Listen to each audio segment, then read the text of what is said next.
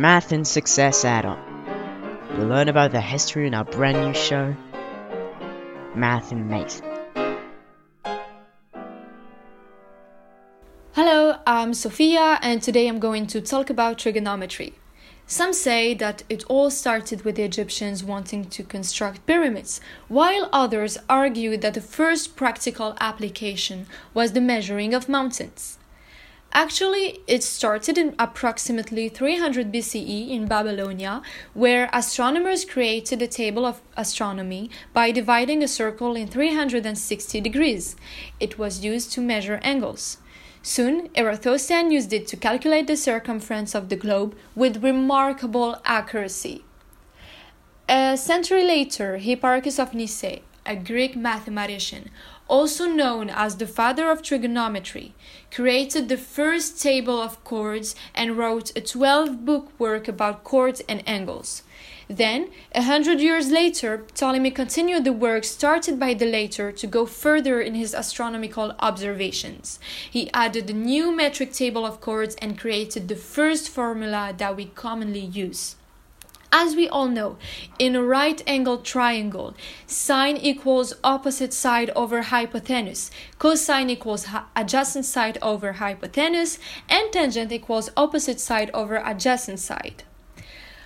Although it was first developed by the ancient Greeks, it was in the hands of the Indian, Indian, mathematicians that the subject truly flourished. Indian astronomers used trigonometry to work out the distance between the Earth and the Moon and the Earth and the Sun. They could explore the solar system without ever having to leave the surface of the Earth, which is just incredible.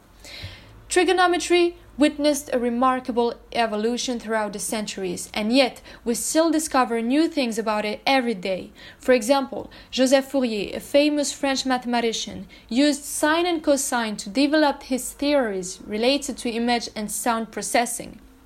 Also, to this day, trigonometry is widely used in architecture, engineering, navigation, medicine, and further astronomy.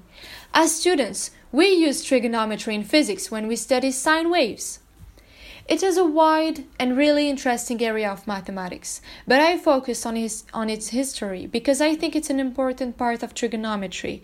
It was fully and truly developed through many years, through many centuries of experiments, observations, and theories, and we can only embrace the topic by knowing its origins.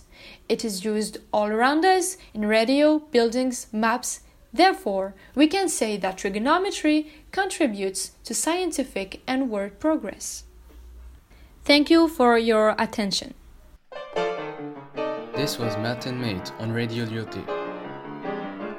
Thanks for listening. Stay curious and see you next time.